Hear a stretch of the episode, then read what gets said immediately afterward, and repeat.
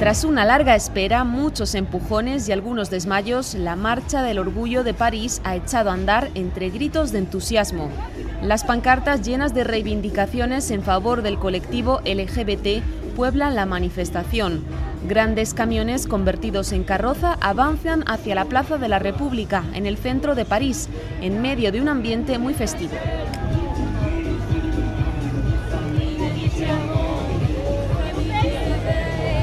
Entre dos camiones, un pequeño grupo avanza a pie detrás de una pancarta que atrae muchas miradas. Uno de los portadores es Norbert. Sí, vemos la sorpresa en los ojos de la gente. Eh, puede haber incluso malestar. En nuestra pancarta pone homosexuales y creyentes no necesitamos curación. Entiendo su sorpresa de que estemos aquí, pero si al verla los que pasan se dan cuenta de que es verdad, que Dios nunca nos pidió que cambiáramos, que Dios nos acepta a todos, sea cual sea nuestra orientación sexual, yo me sentiré muy orgulloso de haberla aportado.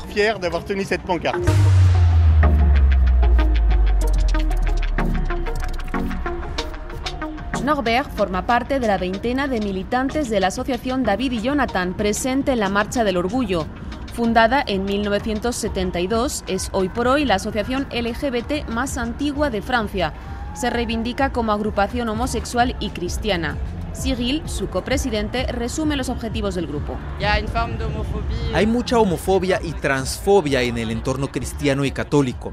Eso nos lleva a los que crecimos en esos ambientes a sentirnos muy culpables y a no ser capaces de aceptarnos realmente.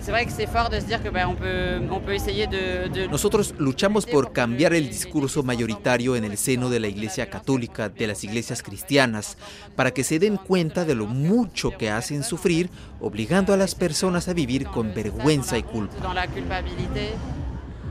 Cyril llegó a la asociación hace siete años tras asumir su homosexualidad y recibir una fría acogida de parte de su familia de tradición católica conservadora.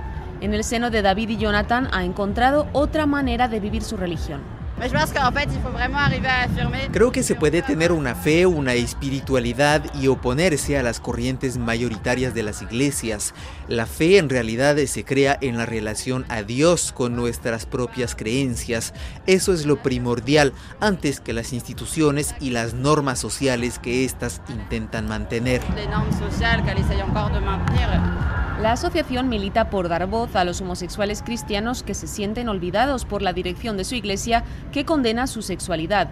Les ofrece un lugar donde rezar y sentirse apoyados. Nos reunimos para hablar de nuestras vidas, tanto del plano sexual como del espiritual. Jean-Louis forma parte de la asociación desde hace casi dos décadas. De si conseguimos armonizar estos dos elementos de nuestra identidad. También organizamos momentos de oración que dan vida a la asociación. Yo siempre supe que era homosexual. Sin embargo, conocí a una mujer. Me enamoré de ella y me casé. Tuvimos cuatro hijos, pero ella me acabó pidiendo el divorcio porque nuestra relación no era buena. Yo me acerqué a David y Jonathan, porque para mí es muy importante mantener la coherencia en mi vida de padre y abuelo homosexual de manera práctica y concreta. Una de las grandes dificultades a la que se enfrentan los homosexuales cristianos es cómo encontrar una parroquia que los acoja como feligreses sin obligarles a dejar de lado su sexualidad. Es una cuestión que conoce bien Norbert, ex sacerdote. Quizá algunos curas, algunas parroquias querrían bendecir uniones de homosexuales o bautizar a sus hijos y no lo hacen por miedo a las represalias de la institución.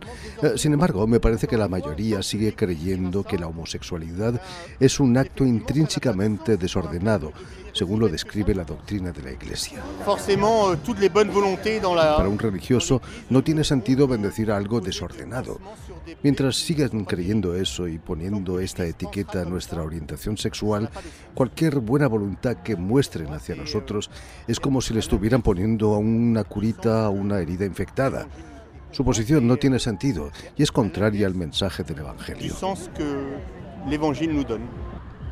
Norbert colgó los hábitos hace menos de un año, pero llevaba ya mucho tiempo alejándose de la Iglesia Católica, que no aceptaba su vida como hombre gay. Sin embargo, su fe sigue intacta, aunque su combate ha cambiado.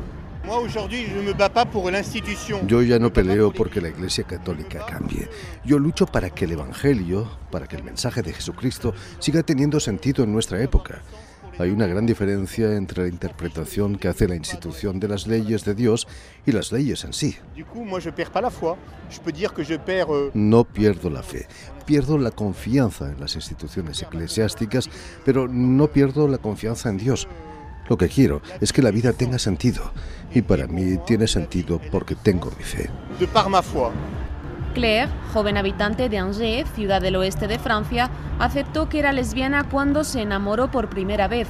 Su familia, de tradición católica, aceptó su orientación sexual. Sin embargo, su relación con la religión es compleja. Garder la foi, oui. Garder la foi católica, je sais pas. Yo sigo teniendo fe, pero no sé si es la fe católica. Yo he crecido en ese molde, es lo que conozco, es donde están mis referencias, pero yo intento salir del molde heredado de mis padres. Des choses. Por ejemplo, considero que la catequesis, la educación religiosa, es una traición al mensaje de amor incondicional que la iglesia debería aportar. El mensaje del Evangelio es eso en el fondo, no son normas ni dogmas. Jesús habló con las prostitutas, con los discapacitados, con todos los marginados de su época. Que la institución traicione ese mensaje me encoleriza. Et que l'institution trahisse ce message-là, ça me met en colère en fait.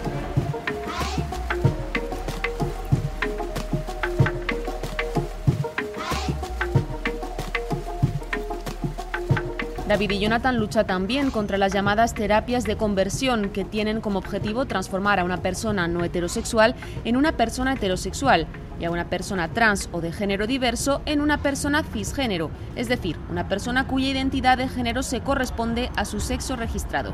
Cyril.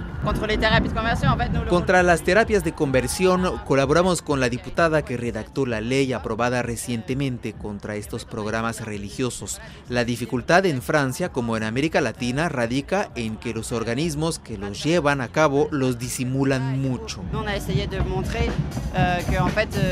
Nosotros intentamos mostrar que hay algunos grupos religiosos que empujan a los homosexuales a vivir con mucha culpabilidad, a no aceptar quienes son. Los manipulan psicológicamente para que intenten cambiar como sea, cuando la única manera de vivir en paz con uno mismo pasa por la aceptación de su identidad.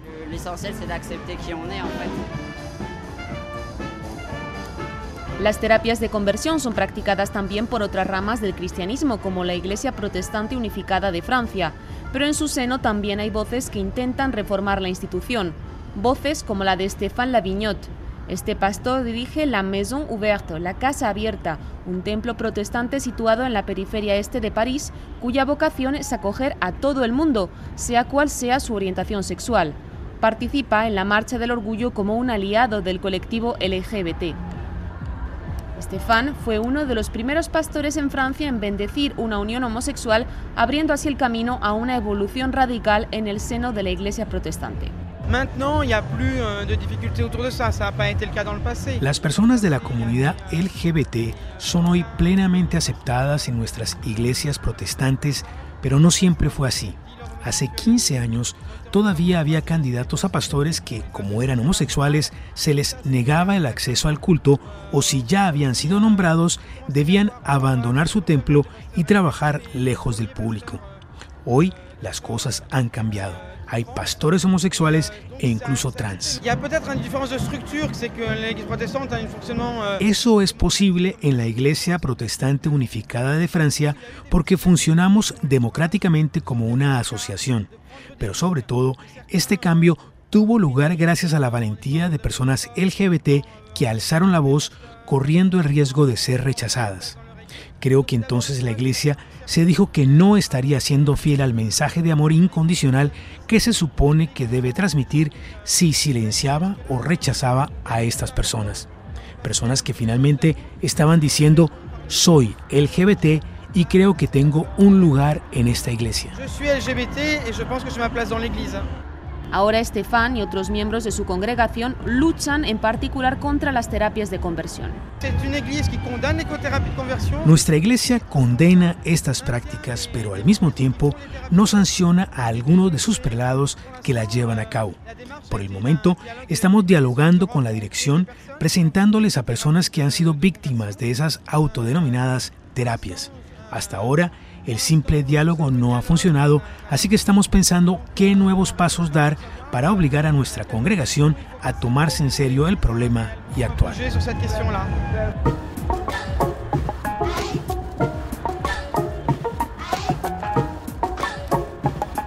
¿Acaso la Iglesia Católica podría evolucionar como lo han hecho algunas iglesias protestantes, llegando así a aceptar a la comunidad LGBT en su seno? Al respecto, Claire es bastante escéptica. Creo que el cambio no podrá venir desde arriba, desde la dirección del catolicismo. Es demasiado rígida, demasiado vieja. La institución no cambia porque son hombres que gozan de importantes privilegios desde hace dos mil años. Me parece que el Papa Francisco intenta llevar a cabo algunos cambios, pero no puede porque otros miembros de la curia frenan todo avance. Tengo la impresión de que estamos frente a una fractura entre las aspiraciones de apertura y renovación de algunos grupos católicos, como los feministas o los LGBT, y el movimiento contrario que quiere volver, en cierto modo, a la tradición. Es una fractura cada vez más grande. Creo que el único cambio posible vendrá de abajo, de asociaciones como la nuestra, con acciones locales a pequeña escala. Es la única manera de que la institución no nos robe, no nos confisque nuestra fe. J'ai pas envie que l'institution elle nous vole ou nous confisque notre foi.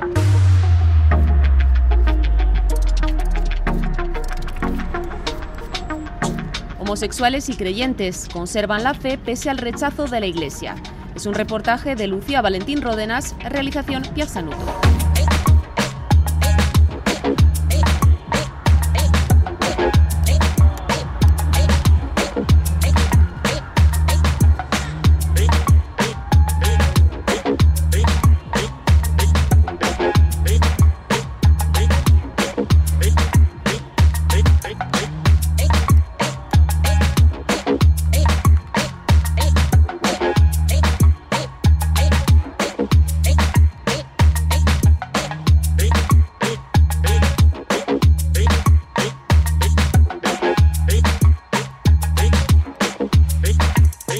Hey, hey.